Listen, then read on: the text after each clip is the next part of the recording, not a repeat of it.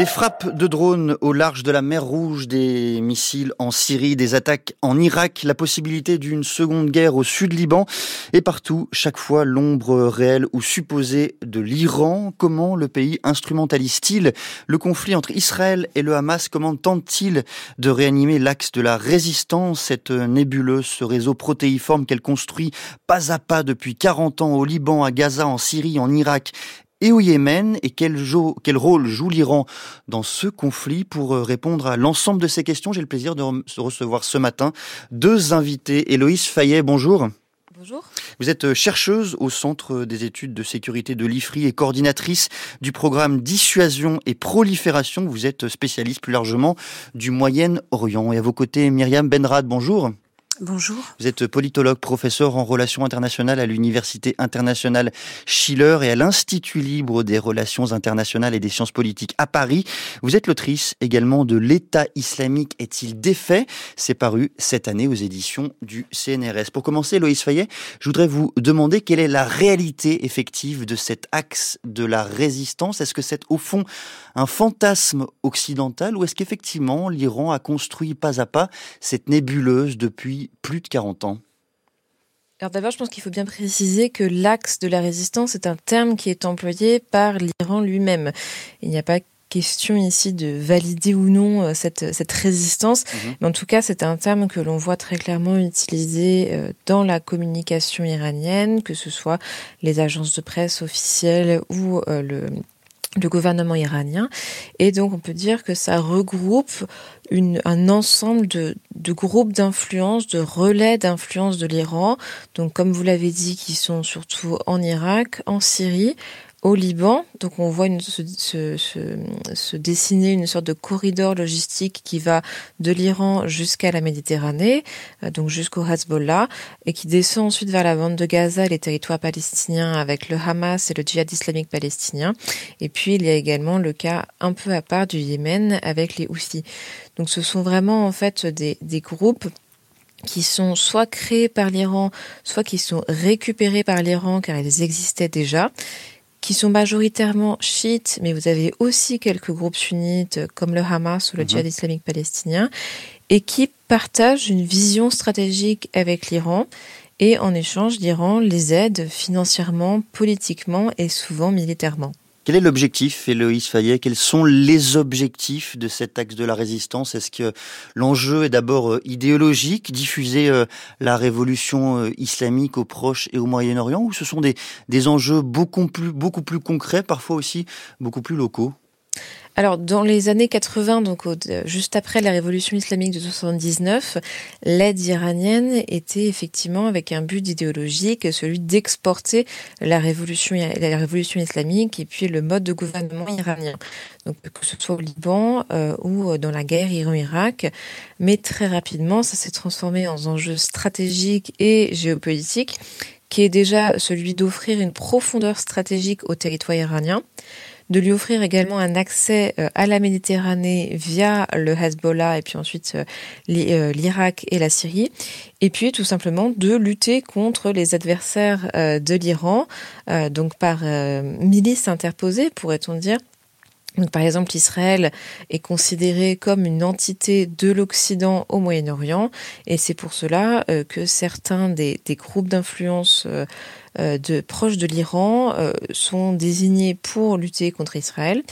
Et puis euh, en Irak et en Syrie, vous avez aussi des groupes qui, eux, luttent contre les forces occidentales qui sont présentes dans ces pays. Donc depuis 2003, les forces américaines. Et puis ensuite, ça s'est cristallisé à partir de 2014 et la guerre contre Daesh. On a vu euh, l'établissement de la coalition occidentale contre, euh, contre Daesh. Et donc là aussi, les attaques, en fait, se sont, euh, se sont fortement intensifiées. Et puis, euh, c'est aussi la lutte bah, contre des ennemis sunnites. Donc, ça peut être effectivement Daesh en Syrie et en Irak. Et puis également euh, tous les mouvements, euh, de, on va dire, islamistes, sunnites, radicaux en Syrie, notamment ceux qui visaient, qui luttaient contre le régime de Bachar el-Assad à partir de 2011. Myriam ben Benrad, comment est-ce que le régime iranien mobilise ce concept, l'axe de la résistance? Comment même le concept de résistance est mobilisé dans le, dans le discours? Du régime Oui, alors je pense que c'est une, une, question importante parce que en effet c'est une une formule qui est utilisée par euh, Téhéran, par le régime lui-même, mais je pense qu'il faut l'inscrire en regard euh, d'une certaine rhétorique occidentale qu'on retrouve d'ailleurs aujourd'hui dans le dans le discours euh, des Israéliens suite aux événements du, du 7 octobre. cet axe de la résistance, il a pris une, je dirais, une ampleur symbolique à partir, à mon avis, de, du lancement de la guerre contre la terreur, lorsque euh, George Bush, à l'époque, euh, évoque un, axe du mal, un mhm. axis of evil en anglais, en désignant un certain nombre d'États voyous, les fameux euh, rock states, qui vont en fait aussi former le soubassement de, de, la stratégie qui est celle de l'administration Bush au Grand Moyen-Orient avec la désignation de l'Iran parmi euh, les principaux euh, représentants de ce mal régional qu'il faut euh, défaire.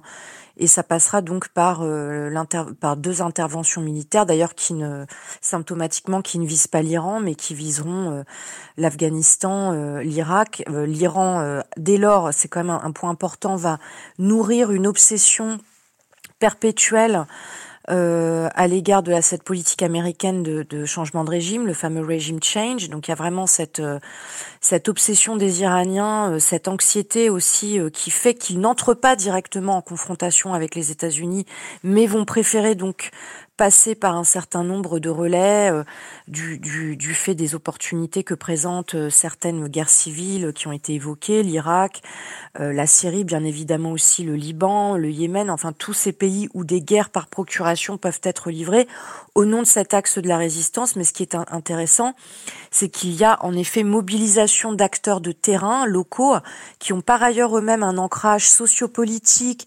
culturel, identitaire très fort dans leurs pays respectifs, mais à aucun moment la volonté euh, de Téhéran d'entrer en confrontation directe avec les États-Unis et aussi avec Israël. D'ailleurs, c'est ce qu'on voit à travers la crise aujourd'hui de Gaza.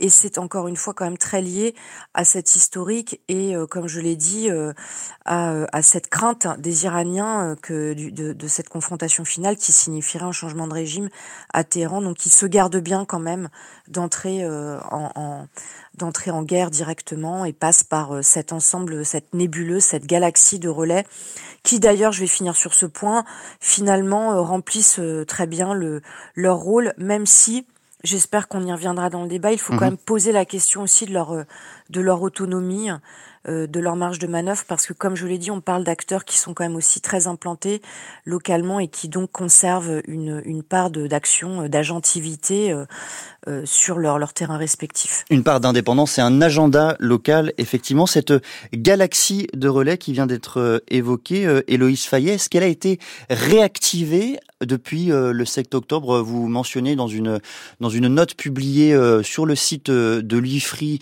en 2022 que cet axe de la résistance promu par l'Iran pouvait être plus ou moins mal en point ces, dernières années. Est-ce que c'est un peu le, le contraire depuis le 7 octobre? Alors, je pense que ce qui est ce qui peut pu être considéré effectivement comme mal en point, c'est plutôt l'influence de l'Iran sur ces acteurs. Et comme Myriam Benrad le soulignait très bien, ces acteurs en fait ont une très grande agentivité et sont principalement des acteurs locaux avec leurs propres intérêts. Et on a vu euh, ces dernières années, notamment du fait de la crise économique euh, que traverse l'Iran, Téhéran a moins d'argent à donner à ces groupes locaux qui, en parallèle, s'investissent de plus en plus dans la vie économique de leur pays, donc par exemple en Irak ou au Liban, et donc peuvent se montrer moins enclins à suivre euh, les directives euh, de Téhéran si ces acteurs voient que ça contrevient, disons, à leurs intérêts locaux. Et euh, c'est pour ça qu'on a pu voir, en fait, ces, derniers, euh, ces dernières années, disons, euh, parfois des tensions entre l'Iran et euh, certains acteurs relais du fait de cette autonomisation, disons, croissante. Alors, depuis le 7 octobre, c'est c'est pour moi on est à nouveau dans, un petit peu dans cette dynamique, euh, c'est-à-dire que tout d'abord le conflit entre Israël et le Hamas, euh, c'est quand même quelque chose qui date euh, d'avant d'avant l'Iran, enfin d'avant disons la mise en place de hmm. cet axe de la résistance, disons depuis 1948 et même et même avant, enfin en tout cas dans le conflit israélo-palestinien. Euh, et donc pour moi, il faut déjà avoir une lecture locale euh, de, ce, de, cette, de cette guerre avec euh, des, des, des, des, raisons des raisons historiques. Et ensuite, effectivement, il y a cette couche régionale supplémentaire. Mais à nouveau, l'Iran a été extrêmement prudent euh, dans ses liens, disons, avec le Hamas. Et euh, derrière, euh, les États-Unis, donc plus, largement le monde occidental, a aussi été très prudent dans, disons, la, la caractérisation de la responsabilité de l'Iran dans les attaques du 7 octobre pour éviter justement d'entrer dans une confrontation directe avec l'Iran. Et à nouveau, comme Myriam Benrad le soulignait très bien, euh, ces groupes servent aussi en fait à, à protéger entre guillemets l'Iran, c'est-à-dire qu'il va peut-être les sacrifier en fait au fur et à mesure, euh, mais, mais, afin de protéger en fait son, son, propre territoire. Et en fait, tout simplement, les groupes, que ce soit bah, les Houthis, euh, mais aussi certaines milices chiites en Irak, profitent d'une sorte de, de désorganisation euh, de la région, et puis aussi euh, d'un moment en fait euh, pas émancipateur, mais disons de, de, de, motivation en fait, de, de, trouver une cause un petit peu plus grande, grande qu'eux, pour justifier des attaques qui n'ont en fait rien de très surprenant, sinon leur intensité. Parce que par exemple, euh, les attaques de drones par des milichites contre des bases de la coalition occidentale en Irak ou des tirs de missiles, euh, c'est quelque chose en fait que l'on voit depuis 2018-2019. Euh, Et donc là, c'est comme je disais surprenant par leur intensité, avec plus d'une centaine d'attaques depuis la mi-octobre, mmh. et donc quelques répliques américaines. Il y en a encore eu une cette nuit, mais c'est une dynamique en fait que l'on voit depuis plusieurs années. Et on va revenir justement à partir de 8h20 avec euh, vous deux, Héloïse Fayet et Myriam Benrad, sur cette actualité brûlante, hein, celle qui euh, voit des frappes de drones en mer Rouge, celle aussi qui, voit des frappes en Irak. Vous venez de, l'évoquer, ce sera à partir de 8h20 à tout à l'heure. 6h30, 9h, les matins de France Culture, Quentin l'a. Des frappes au large de la mer Rouge, des missiles en Syrie, des attaques en Irak, la possibilité d'une seconde guerre au sud Liban et partout, chaque fois, l'ombre réelle ou supposée de l'Iran. Alors comment le pays instrumentalise-t-il le conflit entre Israël et le Hamas? Pour en parler, je reçois ce matin, je poursuis notre discussion avec deux invités. Héloïse Fayet, elle est chercheuse au Centre des études de sécurité de l'IFRI et coordinatrice du programme Dissuasion et Prolifération, spécialiste plus largement du Moyen-Orient. À ses côtés, Myriam Medrad, elle est politique professeur en relations internationales à l'Université internationale Schiller et à l'Institut libre des relations internationales et des sciences politiques à Paris. L'autrice également de L'État islamique est-il défait? C'est paru aux éditions du CNRS cette année même. Et on vient de le dire dans le journal, Myriam Benrad, les États-Unis disent avoir frappé hier trois sites pro-iraniens en Irak, des frappes nécessaires et proportionnées selon Washington, en réponse à une attaque visant des personnels américains à Erbil dans le nord du pays. Est-ce que par ce truchement, les États-Unis mènent, dans le fond, peut-on dire, une guerre à cet axe de la résistance?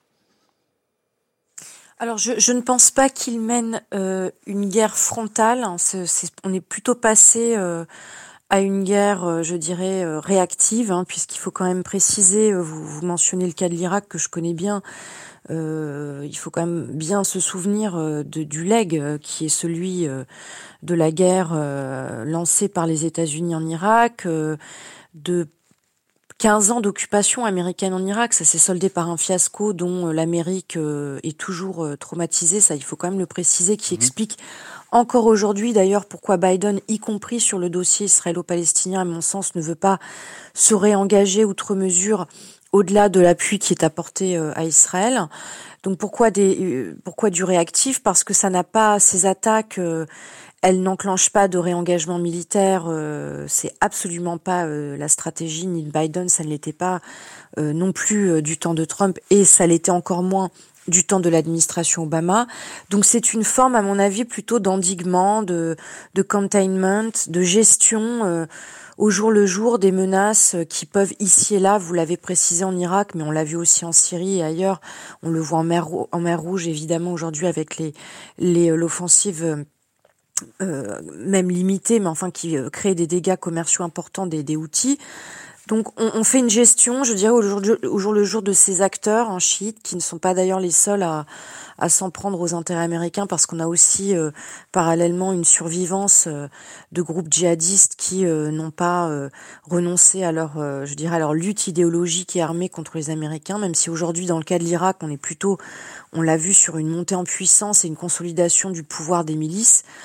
Et voilà, les, les, Américains gèrent cette situation comme ils le peuvent, mais je crois que qu'à l'heure où on, discute beaucoup de la diplomatie américaine, euh, peut-être du manque de vision hein, des Américains, euh, de cette gestion erratique qui est celle de Biden, alors que qu'on assiste à une escalade sans précédent depuis euh, de longues années dans cette partie du Moyen-Orient, je crois que c'est quand même aussi largement le résultat comme je viens de le dire, de, des tâtonnements américains et puis surtout des guerres qui ont été catastrophiques. Ça, on peut pas l'exclure, l'évacuer de la réflexion. J'insiste euh, sur euh, l'Irak, Héloïse Fayet, ces, ces attaques menées contre euh, des personnels américains à Erbil sur des bases américaines plus généralement. Est-ce qu'on peut y voir la main de l'Iran et comment vous inscrivez ces attaques dans le contexte particulier de la guerre qui oppose le Hamas à Israël?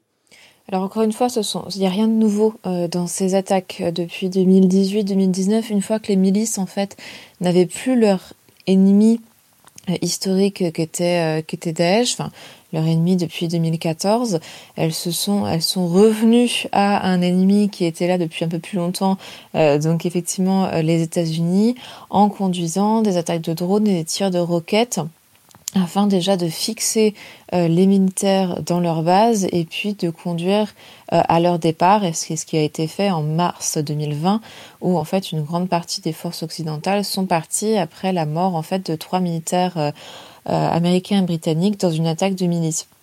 Donc c'est vraiment pas quelque chose de, de récent, mais qui s'est nettement intensifié hmm. euh, depuis euh, depuis la mi-octobre. Et surtout, euh, les, les, milices en fait ont pris prétexte de ce qu'il se passe entre Israël et le Hamas pour annoncer que leurs actions en fait contre les militaires américains et plus largement les militaires occidentaux, parce qu'il faut se rappeler qu'il y a aussi des militaires français dans certains sites qui ont pu être qui ont pu être ciblés euh, s'inscrivent en réalité voilà dans une démarche de soutien euh, de leurs frères palestiniens, ce qui me semble être euh, en partie une sorte de, de, de, récupération en fait de la cause palestinienne pour essayer voilà de décrire les actions les actions miliciennes quelque, quelque chose qui s'inscrit dans dans une démarche beaucoup plus large, alors qu'en fait ça sert aussi et surtout les intérêts locaux euh, de ces milices, leurs intérêts politiques, euh, parce qu'en fait une partie de ces milices qui sont euh, vraiment soit nationalistes, soit pro-iraniennes, se construisent plutôt dans une opposition aux forces occidentales qui sont qui sont présentes en Irak. Et c'est certain que les, les réactions en fait américaines, comme le disait l'autre intervenante, sont vraiment quelque chose, voilà, très réactive. Euh, c'est-à-dire que les Américains, euh, dans leur communiqué post-frappe, expliquent toujours qu'il s'agit de frappes euh, répondant à des attaques, les attaques de milices, qui ciblent par exemple les sites qui ont été utilisés pour conduire des attaques. Et donc on est, selon eux, sur quelque chose de très proportionné mais qui n'est pas proportionné dans les chiffres, c'est-à-dire qu'il y a eu plus d'une centaine d'attaques depuis la mi-octobre, moins d'une dizaine de réponses américaines. Alors pour l'instant, tout, ceci est très contenu euh, pour limiter en fait une escalade des deux côtés. Mais on voit une très forte pression aux États-Unis sur Biden et euh, le gouvernement américain euh, pour en fait essayer d'intensifier ces, réponses américaines afin qu'il n'y ait plus d'attaques contre les forces occidentales. Mais c'est quelque chose en fait que les États-Unis n'ont jamais réussi à atteindre. D'une façon plus, plus générale, euh, Myriam Benrad, est-ce que l'Iran euh, a réussi ou euh, est en train de convaincre sur le plan du leadership en matière de, de discours pro-palestinien? Est-ce que le vide laissé notamment par l'Arabie saoudite dans ce domaine, par d'autres pays arabes, est en train d'être repris par l'Iran, notamment depuis le 7 octobre? Oui, d'une certaine manière, euh, je, je, je, dire que l'Iran a gagné la guerre régionale, notamment euh, cette guerre froide régionale qui l'oppose euh, à l'Arabie saoudite, c'est peut-être excessif, mais il est vrai que dans le contexte actuel, un certain nombre d'États euh, arabes, y compris sunnites hein, d'ailleurs, un certain nombre, comme je l'ai dit, de groupes paramilitaires. Et le Hamas est lui-même un groupe sunnite, donc c'est, si vous voulez, il faut faire aussi attention à, mhm. à, ne pas surconfessionnaliser les lignes de faille, parce qu'on a vu des acteurs sunnites se rallier à l'Iran pour des motifs stratégiques et qui n'avaient euh, que peu à voir avec euh, avec la religion. Il est vrai que euh, cette galaxie euh, aujourd'hui considère que l'Iran est ou voit dans l'Iran le dernier, euh, je dirais le dernier pilier finalement contre ce qui est considéré alors il y a, toute la sphère, euh, toute la dimension euh, complotiste, hein, ce qui est considéré comme étant une, une grande conspiration occidentale, avec l'appui évidemment euh, d'Israël contre le monde musulman pour affaiblir les États du Moyen-Orient. Bon, il y a tout ce discours aussi qui parle parce que le, je, quand je, je mentionne le complotisme, c'est quelque chose, si vous voulez, au rythme des crises, qui a aussi beaucoup d'impact dans la psyché collective dans cette région. Donc c'est vrai que ça peut jouer dans le sens de l'Iran et ce qui a joué aussi, vous avez parlé de l'Arabie saoudite, bah, l'Arabie saoudite a pris, euh, disons-le, euh, des positions qui sont euh, critiques à l'égard d'Israël dans cette guerre de Gaza, mais à aucun moment n'a pris le front d'une, d'un supposé axe de la résistance à ce qui constituerait les, ennemis de, des peuples de cette région. Donc l'Arabie saoudite n'en sortira pas renforcée. Euh, ça pose des questions évidemment aussi euh, à d'autres, euh, je dirais, à d'autres États qui étaient engagés dans un processus de normalisation qui pour l'heure est gelé. Bon, maintenant, est-ce que ça profitera à l'Iran au long cours? On en revient, à mon avis, à, la, à la complexité des alliances qu'a passé l'Iran dans cette région qui certes lui sont fidèles et lui restent fidèles et d'une certaine manière la guerre de Gaza euh, Héloïse Fayet mentionnait euh, très très justement euh, la, la, solidarité de ces acteurs envers les Palestiniens, envers Gaza. Ces mouvements de solidarité, etc., jouent dans le sens du maintien de cet axe de la résistance entre guillemets. Mais encore une fois, après, il faudra voir s'il résistera aux calculs qui sont ceux des acteurs locaux. Et je donne un exemple très concret, j'en reviens au cas irakien qui, à mon avis, est emblématique. On a vu en Irak que dans cette famille, cette grande famille chiite, aujourd'hui euh, dominée par les milices, on a des milices qui sont certes très liées à l'Iran et qui continuent de faire la pluie et le beau temps politiquement dans le pays, mais on a aussi vu, et euh, j'en reviens à, à, la mobilisation populaire qui était euh, à composante essentiellement chiite, qui s'est mobilisée donc à l'époque contre l'État islamique. Il y avait aussi parmi ces miliciens des acteurs extrêmement nationalistes qui ont ensuite, à partir de leur victoire, revendiqué euh, leur autonomie, rejeté une influence euh, qu'ils considèrent euh, comme trop écrasante de l'Iran, dans les provinces du Sud notamment. Donc tout cela est très complexe. Mmh. Il faut faire vraiment attention, à mon avis, à ne pas caricaturer. Et le, le moment présent ne s'y ne s'y prête pas forcément, mais les logiques sont plus euh, évidemment plus compliquées dans cet Orient euh, compliqué qu'il faut, à mon avis, appréhender comme tel et bien se garder euh, de certains narratifs qui aujourd'hui, on en revient à l'axe du mal, l'axe de la résistance, qui, peuvent renvoyer une image très brouillée des réalités de terrain. Cette famille chiite, euh, justement, sur le papier, elle s'étend euh, jusqu'au Yémen, jusqu'en mer Rouge, où des navires ont été attaqués à nouveau par les outils hein, majoritairement euh, chiites.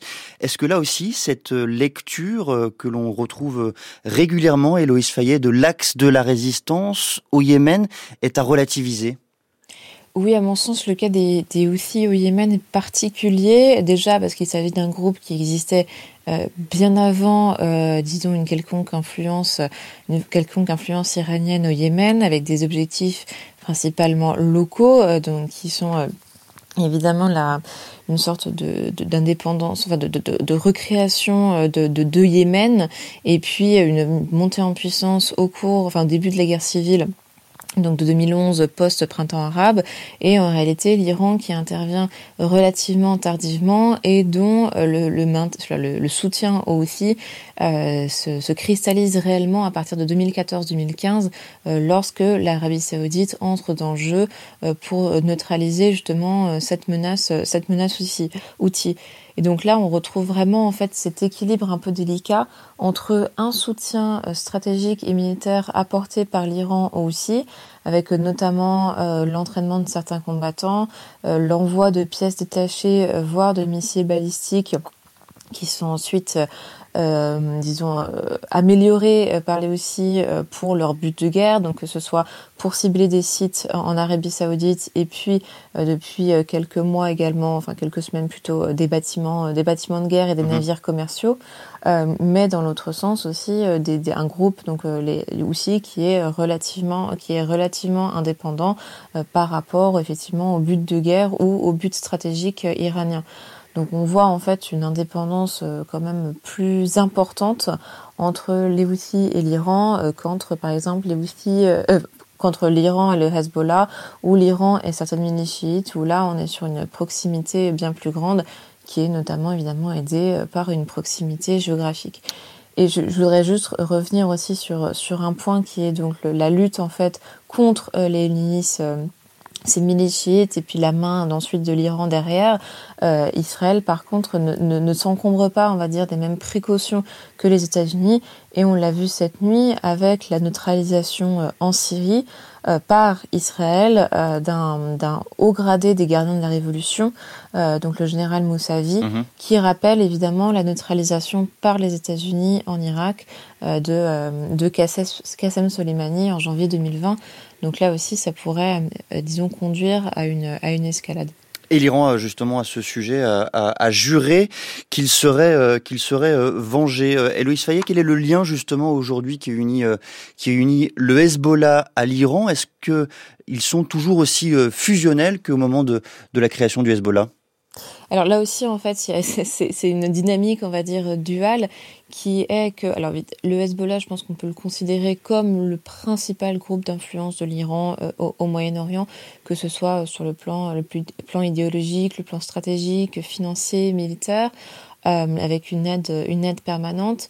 Mais encore une fois, un peu comme dans le cas de l'Irak, euh, étant donné que le Hezbollah a maintenant une, une, pénétration très importante du système politique et surtout du système financier euh, libanais, le Hezbollah parvient largement à vivre de ses propres ressources et euh, donc on peut supposer en fait que si l'Iran lui donne en fait des objectifs à lui donne des objectifs à atteindre et que cela peut contrevenir au but en fait libanais enfin, au but du Hezbollah, le Hezbollah peut se montrer un petit peu réticent à les suivre ou l'inverse, c'est-à-dire que si le Hezbollah, disons, a des velléités euh, peut-être escalatoires qui contreviennent aux objectifs globaux euh, de l'Iran, notamment dans l'affrontement avec, avec Israël et que l'Iran souhaite, on va dire, réduire un peu cet enthousiasme, cet enthousiasme du Hezbollah, le Hezbollah peut très bien lui dire, euh, mais regardez, euh, moi j'ai tout l'argent que dont, j'ai besoin euh, grâce à ma, ma, manipulation de la corruption au, au, Liban,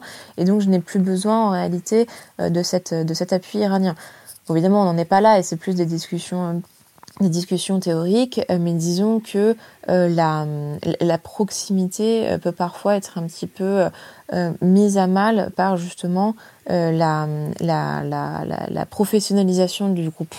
Myriam Benrad, vous êtes d'accord avec cette idée Dans le fond, le Hezbollah est aujourd'hui pratiquement une organisation indépendante avec des liens forts, certainement entretenus avec l'Iran, mais indépendant tout de même. Oui, je, je crois que c'est vraiment l'enjeu, à mon avis, de, de ce débat, puisque euh, souvenez-vous, au moment euh, du 7, des attaques du 7 octobre 2023, la, la, vraie, la vraie question, enfin, qui taraudait euh, tout, tout le monde, des Israéliens et plus largement jusqu'à l'ensemble de la communauté internationale, il y avait la question des failles dans le renseignement, puis il y avait aussi la question, évidemment, du rôle, de l'Iran. Voilà, et on, est, on a assisté d'emblée à une guerre informationnelle autour de cela, parce que c'est vrai quand même qu'il faudra à mon avis, faire la lumière sur ce qui s'est vraiment passé et sur le rôle de l'Iran, parce que quand on dit le rôle de l'Iran, on est sur un terme très générique. Quels sont les contours de ce rôle? Quelle est la substance de ce rôle? Et ça reste une question, je dirais, plus générale concernant tous les groupes dont on a parlé ce matin, y compris le Hezbollah. Jusqu'où les Iraniens manipulent-ils ces, euh, ces marionnettes euh, locales? Hein, Parce que c'est vraiment, euh, finalement ce qu'on peut entendre ici et là. Et puis peut-être une chose quand même, c'est un narratif, je l'avais dit sur Public Sénat il y a quelques semaines, c'est un narratif qui est très israélien aussi, cette idée de l'Iran étant, euh, encore une fois, grand marionnettiste régional. Euh, et, bon, il faut à mon avis introduire un peu plus de nuances, euh, ce qui ne veut pas, ce qui ne revient pas à nier le rôle de l'Iran, mais peut-être réintroduire encore une fois ces dimensions plus locales. Et puis avoir des liens forts idéologiquement sur le plan identitaire et religieux avec l'Iran ne signifie pas que les liens le sont tout autant sur, euh, par exemple, une échelle politique. Et c'est là, à mon avis, euh, concernant le politique, que que, que, la réalité est plus complexe. Il y a aussi, ça a été mentionné euh, dans la première partie de notre débat, la question de, l'économie, des richesses. Vous vous imaginez bien, je reprends le cas des milices irakiennes, que même les milices les plus liées à l'Iran, qui aujourd'hui se sont enrichies, qui ont accès à la rente pétrolière, qui ont donc autour de cela développé des stratégies économiques qui leur sont propres, eh bien vont euh, euh ont bien sûr pour idée aussi de ne pas euh, être totalement dépendants, vassalisés par par l'Iran. Donc je crois qu'il faut quand même introduire de la nuance dans, mmh. dans le propos. Et Louis Fayet, on a l'impression depuis le début de notre conversation qu'au Liban, à Gaza, en Syrie, en Irak, au Yémen, l'Iran intervient toujours de manière indirecte. Elle utilise, si je puis dire, euh, des groupes locaux euh, pour euh, avancer ses pions, mais sans jamais s'impliquer directement, sans jamais voilà montrer qu'elle peut être responsable de ce qui se passe dans un territoire donné. C'est cela un peu sa stratégie, la raison d'être même dans le fond de, de l'axe de la résistance? Oui, bien sûr. En fait, c'est une façon de se protéger, parce que tant que euh, les, actions en fait de ces milices et de ces groupes ne sont pas directement attribuables euh, à, l'Iran ou à une quelconque directive directe, on va dire euh, donnée par l'Iran, alors l'Iran peut s'en dédouaner. Et c'est ce qui est assez intéressant dans le narratif américain de ces dernières semaines, où, euh, comme Myriam l'a dit, on a vraiment vu une guerre informationnelle euh, dès le 7 octobre pour essayer de euh, d'attribuer ou non les attaques du Hamas à l'Iran, avec une très grande prudence, que ce soit d'Israël, des États-Unis et aussi de l'Iran, pour justement essayer de ne pas attribuer directement ces attaques à l'Iran afin d'éviter une, une escalade. En revanche, euh, ça c'était il y a quelques jours, un, communiqué euh, de la Maison Blanche qui expliquait euh, que les, actions des Houthis, certaines actions des Houthis étaient directement attribuables à l'Iran, ou en tout cas que l'Iran avait apporté une aide extrêmement importante aux Houthis pour conduire leurs attaques contre des bâtiments de guerre. Alors, euh, à ma connaissance, la, Maison Blanche a également fourni du renseignement à leurs alliés euh, pour prouver cela.